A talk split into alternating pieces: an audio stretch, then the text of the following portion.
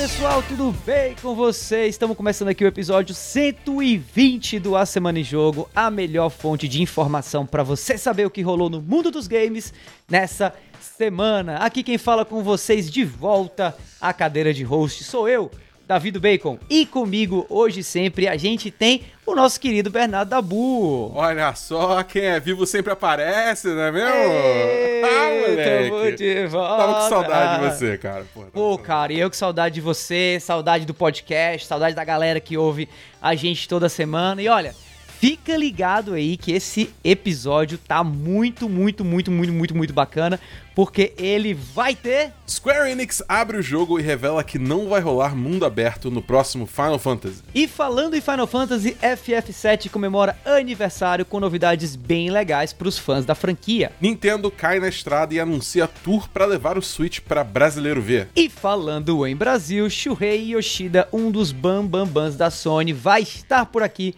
no Big Festival 2022. Pois é, essas são as principais manchetes do programa de hoje, mas antes de cair de cabeça nas notícias, vem cá. A gente quer saber o que você tá achando do A Semana em Jogo. Pois é, acessa aí o link bit.ly barra pesquisa ASJ 2022 e responde lá uma pesquisa bem maneira que a gente aqui do A Semana em Jogo fez para saber como a gente pode melhorar o podcast. Eu vou repetir o link, tá? bit.ly barra pesquisa ASJ 2022. A gente vai rodar essa pesquisa durante o mês de junho e julho agora e também vamos sortear um game da Steam em agosto para quem responder essa pesquisa. Então responde lá, bit.ly barra pesquisa ASJ 2022. Tendo feito aí o jabá da pesquisa da gente aí de feedback de 2022, eu queria perguntar pra você, meu querido Dabu, fala pra mim aí como foi a sua semana. Se bem que eu sei como foi a sua semana. Sim! Eu sei como foi a sua semana porque eu sou seu amigo, não só na vida real, mas também na Steam.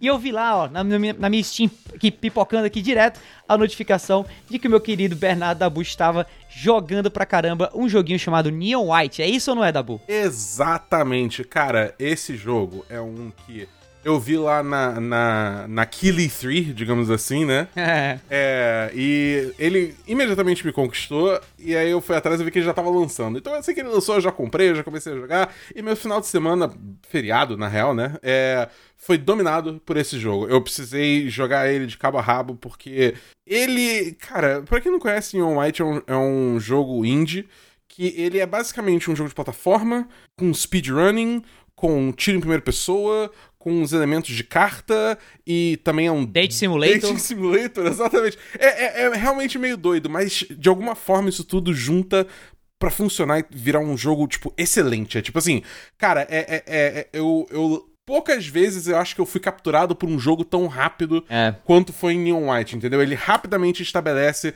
o gancho de gameplay dele, você entra, você Não. faz, as fases são muito rápidas, né? Parte do propósito do jogo é você ir rápido, então é, é- E as fases não duram mais que, sei lá, tipo, 30 segundos a um minuto. entendeu? Com algumas exceções. Então é, é muito tranquilo você tentar de novo e tentar melhorar seu tempo e ver o que você pode fazer melhor. tá, tá, tá, tá, tá, tá, tá. E a história é meio cafona, mas quem, quem, quem é um pouco otaku, tem um pouquinho de otaquice no sangue, Isso. Não tem nada, não tem nada que você não esteja acostumado já, entendeu? Mas é, eu, cara, sem sacanagem, eu acho que tipo é um dos melhores jogos que eu joguei esse ano até agora. É muito bom, muito bonito. Tá, é ok. Mas pra mim é a gameplay que me, me pegou e não me largou até eu chegar no final do jogo com, tipo, tudo platinado. Tu- eu- Tudo, tudo, todas as fases eu peguei a, a, a medalha de melhor tempo e agora eu tô só pensando aí se eu vou encarar esses time trials que desbloqueia no final do jogo. Mas você, Davi, o que, que você achou? O que, que você achou do jogo? Praticamente a mesma coisa. Você tirou aqui as palavras é, da minha boca, mas eu vou reforçar, assim. Eu também tô jogando Neon White. Finalmente fiquei de férias, né? Pra quem é, me conhece, sabe aí e me acompanha aqui no podcast, sabe que o tempo tá corrido. Esse semestre foi bem complicado, mas agora tô de férias, então vou poder aproveitar aí o meu backlog que tá enorme. Chorando. Mas eu quis começar. É, pois é. Eu quis começar por Neon White e eu, assim, acho que fiz uma excelente escolha. Pra mim, Neon White é um speedrun speedrun simulator, quase, É tipo porque a proposta do jogo, né, é você zerar fases da maneira mais rápida possível e são fases feitas pra você sentir que você, né, é, é um cara rápido, ágil e que tá indo pelos caminhos certos e tal. O jogo faz um trabalho muito legal de te ajudar a, a fazer isso. Inclusive, se você tá ouvindo agora e como eu, acha esse lance de speedrunning, né, algo legal, mas não se sente capaz de ser um speedrunner, esse jogo pra mim, ele emula muito o que é ser um speedrunner, né? Coisa que eu não sou, nunca fui, não acho que eu tenho paciência pra isso, mas o jogo ajuda você a se sentir assim. Então eu, eu adorei, assim, essa, essa possibilidade. Tanto que eu nunca fui interessado nessa história de bater tempo dos outros. Nunca me atraiu, eu sempre fui um cara mais de gameplay e, e de história, basicamente, né? Da parte cinematográfica, gráficos, adoro o modo de fotografia e tudo mais e tudo. Mas esse jogo especificamente, ele me pegou exatamente por essa pegada de ajudar você a se sentir um cara mais capaz de zerar as fases do jogo em, sei lá, no menor espaço de tempo possível, entendeu? E, e- e- e ao redor disso, sim, é uma história cafona, sim, assim, é algo bem, bem anime, bem otaku, mas é legal, é, é divertido. O jogo é muito bem humorado, né? Tem piadas, assim, muito bacanas. Não é spoiler nenhum, mas, assim, tem menções a Naruto. Tem menções a, a, a luta livre. Matrix. Tem umas coisas. Matrix. Tem umas coisas assim muito bem feitas. O jogo é bem escrito do ponto de vista de apelos à cultura pop, entendeu? Então, cara, eu concordo com você, Dabu. Eu acho que a gente vai ver Neon White em listas de melhores jogos do ano no final aí de 2022, hein? É, eu não, acho. Eu, eu- também acho, cara. Eu acho que é, é, é- é bem isso que você encapsulou. É tipo, realmente, ele te dá todas as ferramentas. Ele é, ele é muito fácil de você entender como acelerar o seu tempo, entendeu? É. tipo, você sempre tem um caminho claro pra você ver, hum, tá, eu posso... O jogo até tem, tipo, depois que você consegue medalha de ouro numa fase, ele desbloqueia dicas pra você fazer a fase mais rápido também. Então, ele mesmo te ajuda a meio que desbloquear esse pensamento, assim, de como é que eu consigo encaixar as coisas pra ficar mais rápido. E é realmente uma, é uma experiência, assim, muito divertida, de você... É, essencialmente é um quebra-cabeça, né? De como É. chega no final mais rápido, depois é você executar isso. E, cara, quando você consegue essa execução, é um bagulho maravilhoso. Você sente um É ninja bizarro, tipo, usando carta pra, pra atirar, e depois você usa a habilidade especial da carta, que você descarta ela, mas faz uma movimentação especial, e aí você sai voando e só o que, o cara... Cara, é muito bom, é muito bom. Nossa senhora, jo joga em É Neon White, cara. Joga em Neon White. Verdade. Olha, depois desse jabazão aí não pago, tá? Isso, é. sobre Neon White, vamos pro primeiro bloco de notícias que o nosso podcast tá só começando.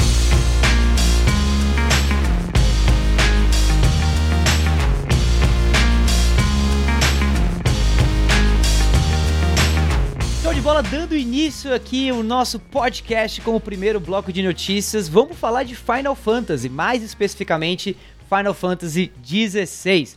Matéria aqui do Jean Azevedo do meu PlayStation. Final Fantasy XVI terá Icons, eu acho que é Icons o nome aqui, é uma palavra nova que eu nunca li na vida, Icons jogáveis e não é mundo aberto. Vamos aqui ler parte da matéria. Naoki Yoshida decidiu abrir a porteira na madrugada do dia 22 de junho e distribuiu várias informações sobre Final Fantasy XVI. Em entrevista à IGN e ao GameSpot, ele revelou não ter elaborado o RPG como um jogo de mundo aberto, parênteses, graças a Deus pra mim, fecha parênteses, e falou sobre como será o combate entre os Icons, controláveis em alguns deles, né, algum desses casos aí. Os Icons são as invocações do jogo, né, para quem não sabe. Segundo Yoshida, o modelo de ambientação do jogo foi escolhido com base em um estudo, na verdade em muito estudo e inspirações dos maiores RPGs da indústria. Uma pesquisa mencionada pelo produtor apontou que os jogadores mais novos nunca jogaram ou não têm interesse na franquia Final Fantasy. E por isso eles decidiram explorar esses outros RPGs AAA mais atuais aí do gênero. Ou seja, né, Dabu? É, apesar da aparência desse Final Fantasy XVI, né? Com dragões, com princesas e castelos, Game of Thrones, né? remontar Game aí... of Thrones. Final Fantasy Game Hã? of Thrones. Final É, Fantasy é, Game of mas Thrones. assim, a- apesar dele remontar ao passado, né? Claramente é, é, é, conversa um pouquinho com a pegada antiga da franquia, né? Que começou nessa pegada bem medieval, bem clássica. O jogo aparentemente vai ser um reflexo dos RPGs mais populares de hoje em dia, né? Ou pelo menos os, os JRPGs mais populares de hoje em dia. Uhum. O que é que você acha disso, assim? Você como um cara que jogou Final Fantasy, né? Acho que tem um certo, uma certa coisa aí com a, com a franquia. Mas o que é que você acha desse encontro aí entre Final Fantasy das antigas com esse Final Fantasy novo com essa pegada mais atual de JRPG? É, eu vou, eu vou dizer o seguinte, eu sempre gostei de Final Fantasy como um conceito. Jogar mesmo, eu só joguei o 13, que, uff, e o 7 Remake, entendeu? Hum, interessante. É, então eu nunca realmente peguei um Final Fantasy, tipo, mundo aberto, assim, de verdade, né? Mas o que eu posso dizer é que, tipo, o modelo de Final Fantasy VII Remake, para mim, foi excelente, entendeu? Foi um jogo que, tipo, ele te dava uma certa liberdade, assim, de pra onde você ia, mas ainda, ainda tinha uma, um aspecto de linearidade para você saber o rumo que você tem, você tem que seguir, principalmente se você tiver que tirar pausas estendidas, entendeu? Para mim, não tem exatamente a ver porque não é um JRPG, né? Mas The uhum. Witcher 3. The Witcher 3 é. Todos os meus amigos sabem a minha história, né? Já que eu tava jogando. Eu comprei The Witcher 3 é, bem quando eu tava no último período da minha faculdade. Eu tive uma decisão muito importante pra fazer. Ou terminava uhum. The Witcher 3, ou eu me formava na faculdade, entendeu?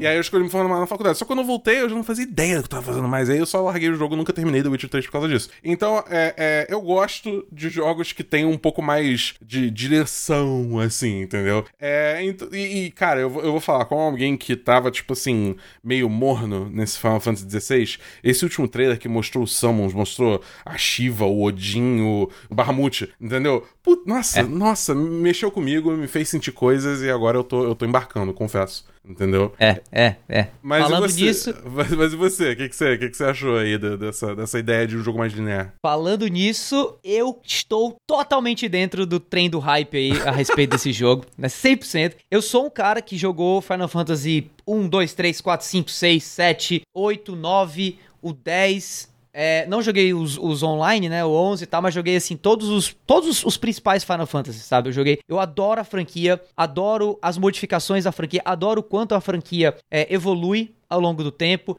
E, e, às vezes volta um pouquinho às raízes, né? É, joguei Final Fantasy Tactics também. Então, assim, eu particularmente acho que Final Fantasy vem conseguindo fazer um bom trabalho de se atualizar. Apesar de nem sempre acertar nesse processo de atualização, né? Eu também não gostei de Final Fantasy XIII, é... não gostei tanto assim do Final Fantasy XV quanto eu achava que ia gostar e tal, mas amei Final Fantasy VII Remake né? Que também uhum. é Final Fantasy, né? Então, assim, eu tô, cara, mega empolgado. E, sinceramente, também acho que os jogos de mundo aberto, hoje, eles eles são mais uma, uma jogada de marketing, na minha opinião, do que, é, de fato, o estilo de jogo que mais conversa com qualquer gênero que você puder colocar, sabe? É, jogo Sim. de carro, mundo aberto. É, RPG, mundo aberto. Aventura, mundo aberto. Eu acho que não encaixa tão bem assim, sabe? É, é o, o, a questão do mundo aberto em qualquer tipo de jogo diferente, qualquer gênero, sei lá. Né? É, agora a gente teve lá o Elden Ring, né? Com, que é um Souls-like de mundo aberto.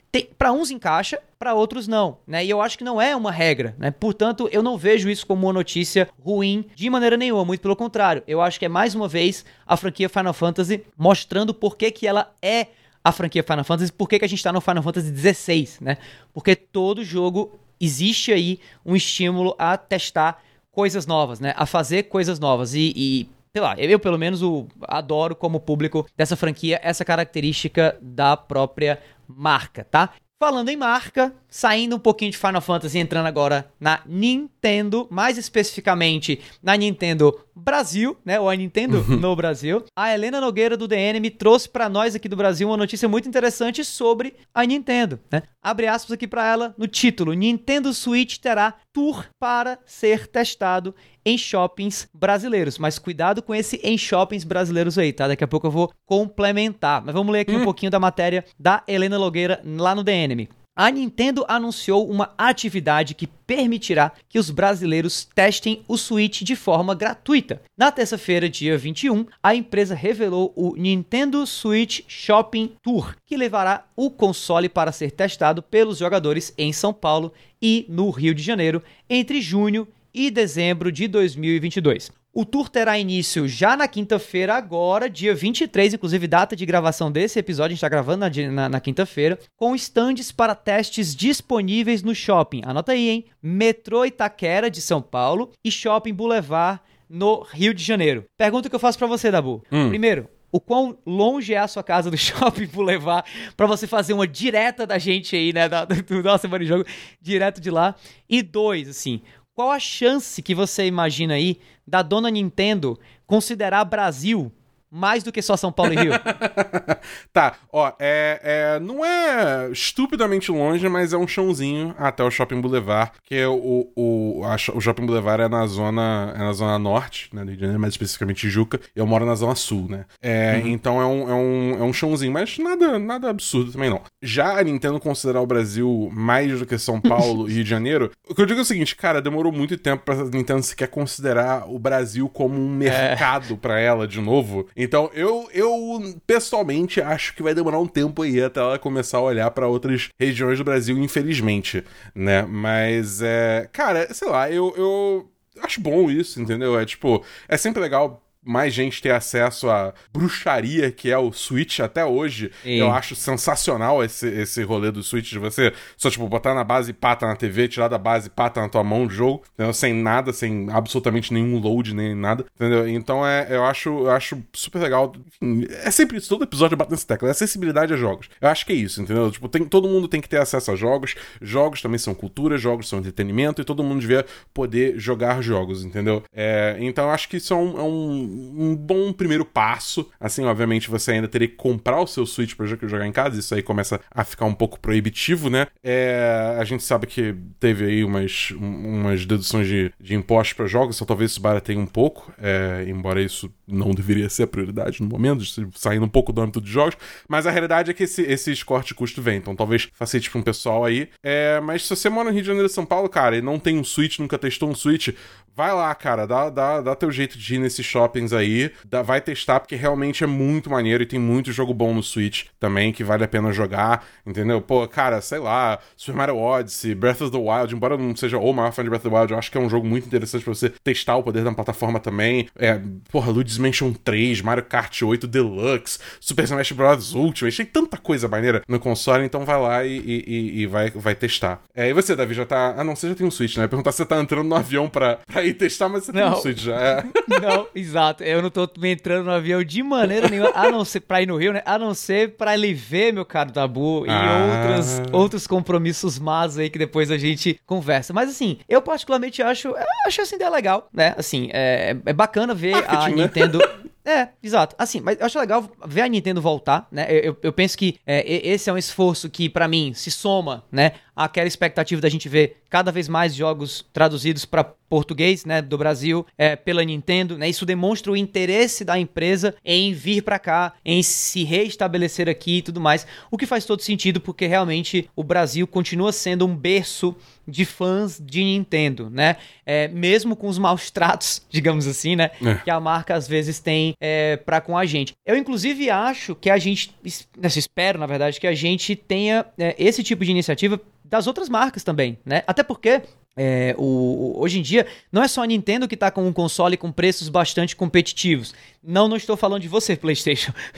o PS5 continua caro pra cacete Sim. aqui no Brasil, não importa a versão. Mas a Xbox, por exemplo, né, tá com o Xbox Series S, que eu continuo batendo na tecla, vai ser o console do brasileiro dessa geração, né? Eu acho junto que, inclusive, é, junto com o Game Pass, né? Assim, inclusive em, em, detrimento do PC, em detrimento de tudo, né? Então eu acho que, é, da mesma forma que a Nintendo tá fazendo isso, eu a, a, aguardo o movimento da Microsoft de rodar também por aí com vários é, Xbox Series S debaixo do braço, mostrando pro pessoal como você pode jogar games da nova geração, até melhor do que no Switch, né? Relativamente falando, do ponto de vista de gráfico e, e gameplay sem gastar muito, né? Entre aspas, muito, né? Porque hoje em dia tanto o Switch quanto o Series S estão mais ou menos aí, mais ou menos na mesma faixa de preço, ou tem opções mais ou menos na mesma faixa de preço. Então, cara, eu, eu espero ver isso porque realmente, assim, me preocupa muito o brasileiro ficar fora dessa geração de consoles e de videogames por conta dos problemas econômicos que a gente está tendo, né?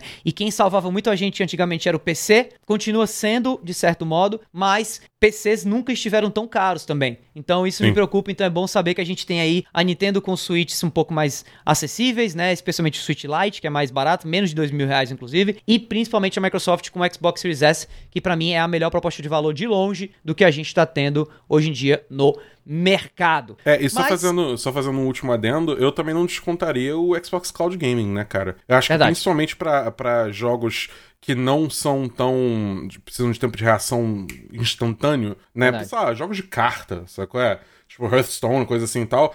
Ou, outros modelos de jogos também, tipo, o Game Pass é uma, é uma excelente opção também. Eu lembro que eu fui jogar Peggle no meu celular, entendeu? Tipo, pra testar. E funcionou super bem. Foi ótimo, entendeu? Então eu acho que, eu acho que o Game Pass, o mais especificamente o Xbox Cloud Gaming, também tem, tem, tem um futuro promissor aqui no, em território brasileiro. Não, e o 5G já tá quase aí, né? Eu Já acho que quando o está aqui. 5G. É, já está aqui e tende só a crescer, né? Então eu Sim. acho que com essa, com essa pegada o cloud game realmente vai ser uma realidade pra gente aqui, uma realidade mais acessível, talvez. Sabe o que também é uma realidade pra gente, Dabu? O quê? O próximo bloco de notícias do nosso podcast. Então, vamos a ele. Incrível.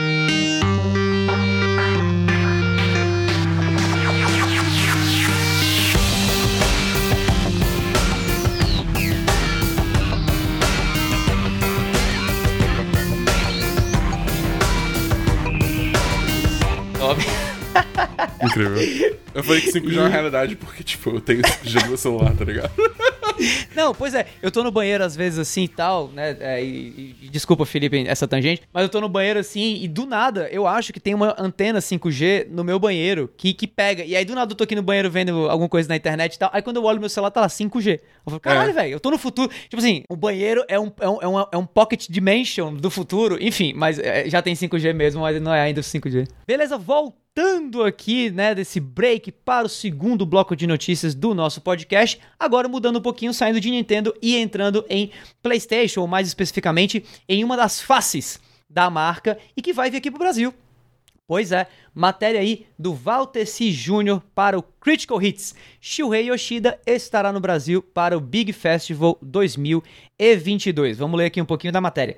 O Big Festival 2022 acontecerá presencialmente e online em julho. E Shuhei Yoshida, da PlayStation, é um dos palestrantes que virá para o Brasil participar do evento. O apresentador abordará vários tópicos em torno do suporte da PlayStation para indies no Big Festival 2022, incluindo por que a PlayStation acredita que os jogos independentes são importantes para a indústria, além de a história do suporte da PlayStation aos criadores de jogos e exemplos recentes de atividades sob a iniciativa PlayStation Indies, né, que é a- o selo, digamos assim, né, do suporte aos indies da PlayStation. Yoshida se juntou à Sony Corporation em 1986, um ano antes de eu nascer, parêntese, onde esteve envolvido no grupo de estratégia corporativa, bem como na coordenação do negócio para PC. Além disso, ele era um dos membros iniciais do projeto PlayStation em fevereiro de 1993. Um mês antes de eu nascer. Olha aí.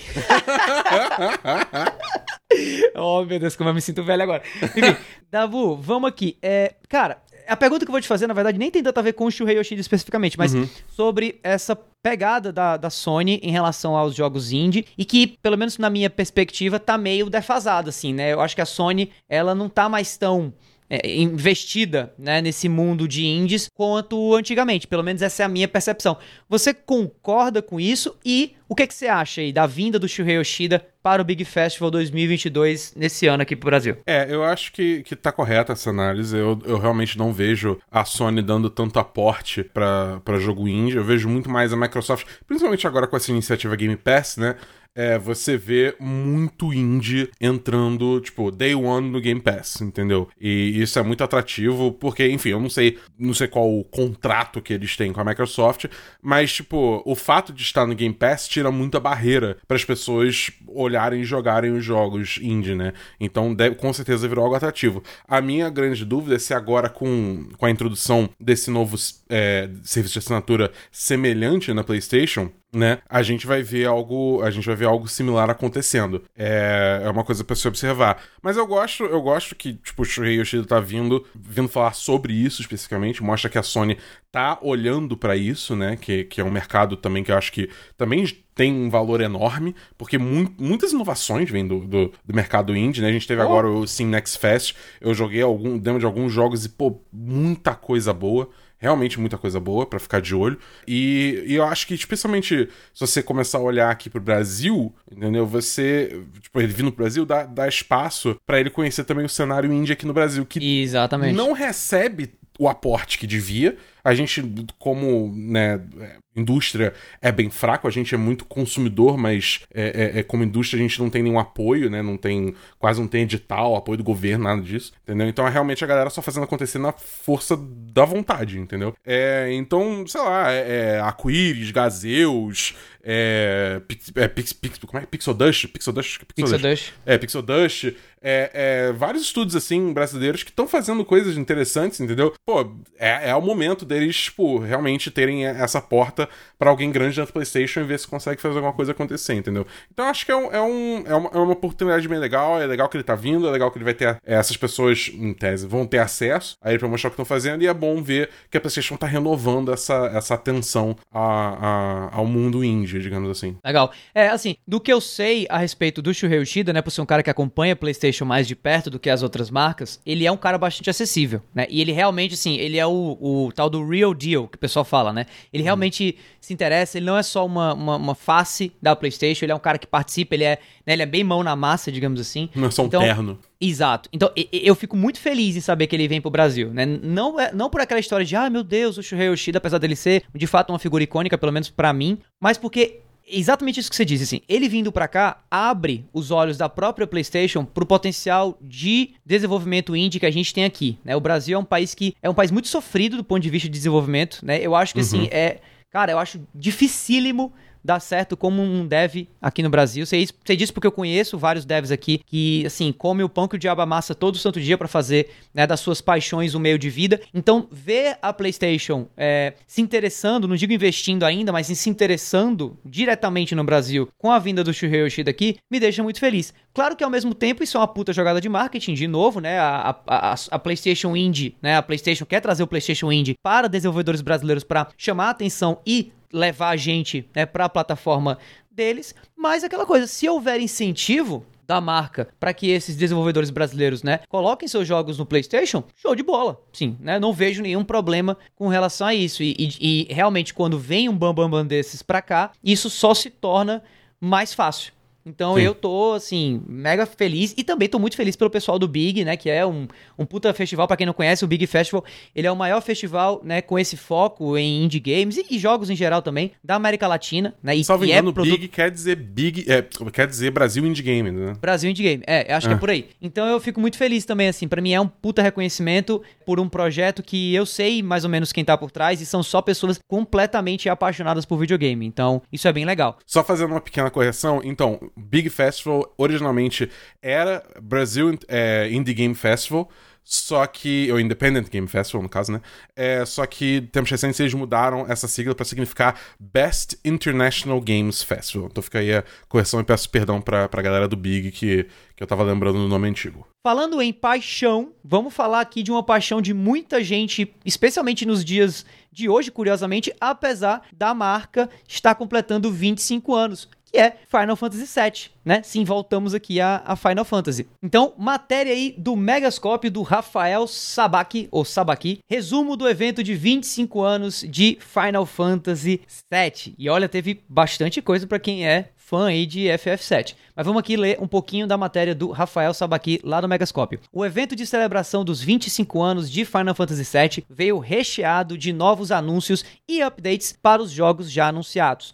A transmissão do evento começou sem cerimônias com o anúncio de FF7 Remake Integrate para Steam, que já está disponível para compra. Tivemos também updates em FF7 First Soldier, o jogo Battle Royale mobile baseado no clássico do PlayStation 1, e também um novo trailer de FF7 Ever Crisis, o jogo mobile que será uma espécie de remake geral de todos os jogos que já tivemos até hoje no mundo de FF7. Esse game vai sair para console e, e, PC, se eu não me engano. Tivemos também um anúncio surpresa de Crisis Core FF7 Reunion, um remaster do jogo originalmente lançado para PSP, que também vai estar tá vindo aí para os consoles da nova geração. E para fechar a noite, tivemos o anúncio do que já era esperado desde abril de 2020, o jogo que dará sequência à trilogia remake de FF7 original, que é o FF7 ou Final Fantasy VII Rebirth. Esses foram todos os anúncios aí do desse evento de celebração de 25 anos de Final Fantasy VII. Dabu, cara, é, assim, antes de lhe fazer a pergunta, eu vou ser bem sincero. Olha, pra, do que a gente sabe de eventos comemorativos, né, de grandes franquias, esse talvez tenha sido o melhor de todos os tempos, né? Assim, é, eu, o que eu tô acostumado, sinceramente, é ver assim, ah, 30 anos de Zelda, anúncio. Nada, né? O chaveiro comemorativo. Sim, é. Mega Man, anúncio. Ah, vamos, sei lá, trazer um, um jogo das antigas de volta. Tipo, porra, esse trouxe um monte de anúncio, né? E coisas novas, remakes. E, então, assim, acho que é difícil da gente interpretar isso aqui como um, um, tiro no pé do pessoal da Square Enix, né? Então, a minha pergunta para você é: qual foi o anúncio que lhe deixou mais interessado, já que você é um cara que, como você disse, não tá tão ligado na franquia Final Fantasy como um todo, mas jogou Final Fantasy VII Remake, né? Cara, então, para mim, é, é, o que me deixou mais pilhado é que essas coisas estão vindo logo, entendeu? Uhum. Porque esse Final Fantasy VII Remake demorou tanto para sair que eu já tava contando que a próxima parte ia ser só daqui a, sei lá, 10 anos, entendeu? Meus filhos jogar só. Exatamente, tipo isso. Então, saber que ano que vem já eu vou estar tá jogando Final Fantasy VII Rebirth, eu tô muito feliz. Eu fiquei mais feliz ainda em saber que eu vou estar tá jogando Final Fantasy VII Crisis Core Reunion, Reunion Final Fantasy VII Crisis Core. Sabe, os nomes ainda são muito estranhos. É, é, também. É, é, vou estar tá jogando esse ano ainda, entendeu? E eu, na matéria falou que é um remaster, mas eu arrisco dizer que é um remake também. É o mesmo modelo do Final Fantasy VII Remake e Final Fantasy VII Rebirth. Entendeu? Ele vai encaixar dentro desse novo lore, pelo que eu entendi vendo a apresentação. Uhum. E esse lança esse ano. Então, tipo, cara, é, é, eu, o que eu vou dizer é o seguinte: eu tô muito feliz que eu comprei um PS5, entendeu? eu já tava feliz porque tá vindo aí God of War Ragnarok e Homem-Aranha 2. Mas agora eu tô mais feliz ainda porque tem também o, esses dois Final Fantasy VII aí por vir. E, e, é muito bom porque eu nunca tive um, play, um PlayStation um PSP, né? Uhum. É, é, então eu nunca joguei o Crisis Core. Eu também nunca joguei o Final Fantasy VII original. Então, tipo, pra mim tá sendo uma ótima forma de eu entrar nesse mundo que eu escuto falar há tanto tempo, entendeu? E, e também é legal porque existe um um elemento de novidade, né? Porque eu não vou saber dizer como, mas eu vejo pelo discurso online que tem uma diferença aí, né? Que o remake na, é, do título do primeiro Final Fantasy VII que ah. lançou, né? Não, não é remake no sentido que a gente achava que era, mas sim remake num sentido mais metanarrativo, entendeu?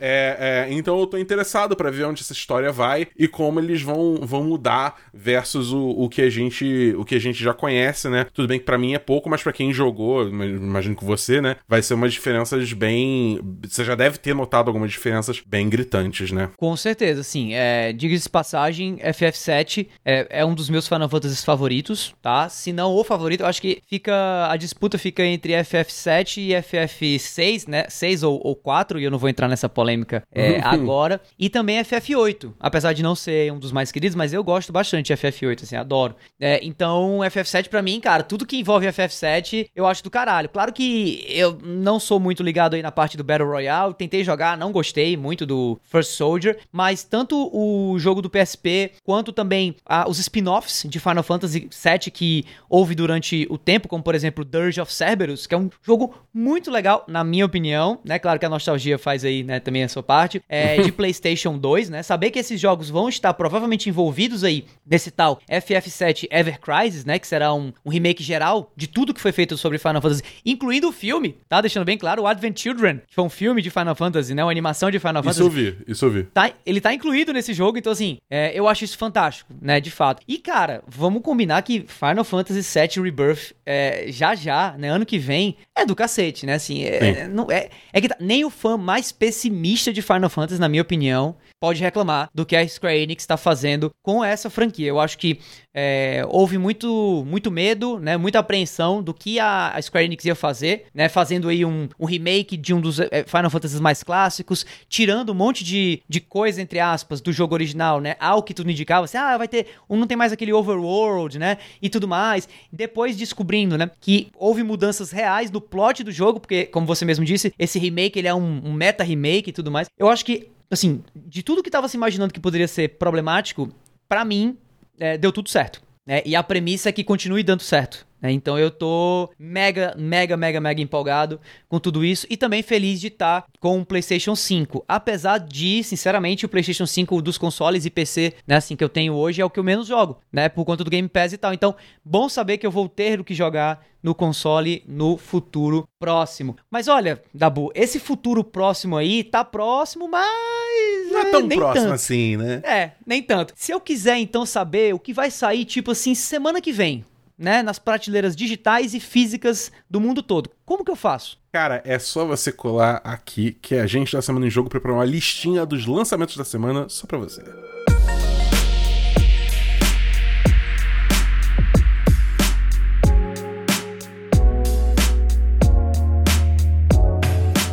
Bom, vamos aí então para os lançamentos da semana do dia 27 de junho a 3 de julho. Semana essa bem sortida com oito lançamentos que estão vindo por aí, que eu acho que agradam a todos os gostos, né? Começando né, pelo um clássico aí, uma franquia clássica dos RPGs, Disgaea 6 Complete, que vai estar tá saindo para o PlayStation 5, PlayStation 4 e PC, tá? No dia 28 de junho. Também no dia 28 de junho, DNF Duel, um jogo meio, meio beat'em up, meio jogo de luta e tal, para PlayStation 5, PlayStation 4 e PC. Também no dia 28, MX vs ATV Legends, jogo de corrida para todos vocês dois aí que escutam a gente e que são fãs de jogos de corrida de quadriciclo e moto por algum motivo. É, vai estar tá saindo para PlayStation 5, PlayStation 4, PC, Xbox One e Xbox Series S e X, né, série SX. Também no dia 28, para fãs de corrida, mas agora para fãs de ciclismo, Tour de France 2022 vai estar saindo aí para os mesmos, as mesmas plataformas, né? PS5, PS4, os Xbox e para o PC. Já no dia 30 de junho. Olha aí, grande lançamento. DLC de Cuphead finalmente vai estar saindo, né? O Cuphead The Delicious Last Course. Vai estar tá saindo para PlayStation 4, PC, Nintendo Switch e Xbox One. E, obviamente, né, rodando também nos consoles dessa geração nossa atual. Também no dia 30, Monster Hunter Rise Sunbreak, também DLC agora de Monster Hunter saindo para PC e para o Nintendo Switch, lembrando que é um jogo exclusivo do Switch no console, mas que também tem no PC, né? E também no dia 30, Rabbids Party of Legends. Olha aí, a Ubisoft, aparentemente a Ubisoft, de volta aqui né, aos holofotes. Um party game da franquia Rabbits, saindo para PlayStation 4, Xbox One e Nintendo Switch. Já no dia 1 de julho, Fórmula 1 22, né? F1 22, jogo de corrida saindo para PlayStation 5, Xbox Series X, Xbox One, né, One, PS4 e PC. Bom, além dos jogos da semana, nós aqui do A Semana e Jogos temos ainda um monte de conteúdos para você ficar ligado. É ou não é, Dabu? É isso aí. Toda sexta-feira tem episódio novo do Vale a Pena Jogar com o nosso queridão aqui, o Davi do Bacon, trazendo um review de um jogo que ele acabou de zerar. Exatamente. Você também acompanha na Twitch, twitch.tv barra Dabu, né, Dabu? É isso aí. O nosso querido Dabu jogando Destiny e uma penca de outros jogos para todo mundo aí que curte lives na Twitch. Lá no Spotify você encontra um monte de conteúdo produzido pela galera do Cast Potion, o podcast com aquele já conhecido papo catedrático sobre videogames. E você também pode acompanhar mensalmente as lives, podcasts e demais produções do nosso querido Felipe Lee, em conjunto com a galera do Memória Random. Só buscar por Memória Random, com M no RAM, né, nas plataformas de podcast, na Twitch e no YouTube também.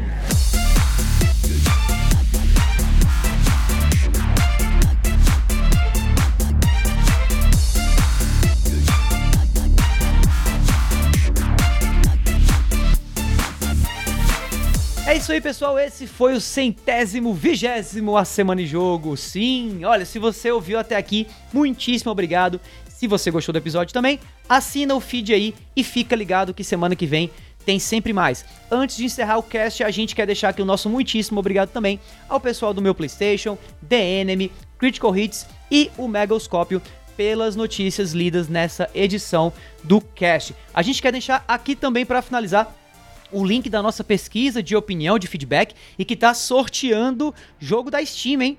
O link é bit.ly barra pesquisa ASJ. Preenche a pesquisa agora aí no, meio de, no, no mês de junho e julho para você concorrer no dia 1 de agosto ao sorteio de um jogo da Steam na faixa, tá bom? Então participa lá. De novo, o link é bit.ly, né, bit.ly barra pesquisa ASJ 2022. A gente vai colocar nas nossas redes sociais também QR codes e, e, e links para você poder acessar a pesquisa caso você aí esteja, né, com, digamos assim, complicado agora para anotar esse link. E para finalizar, que tal seguir a gente nas redes sociais?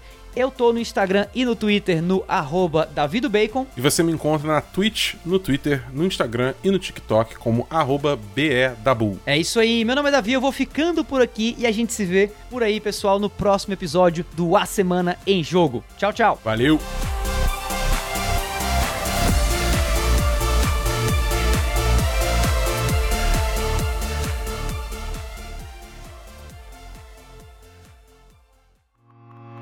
Este podcast foi editado por Felipe Lins.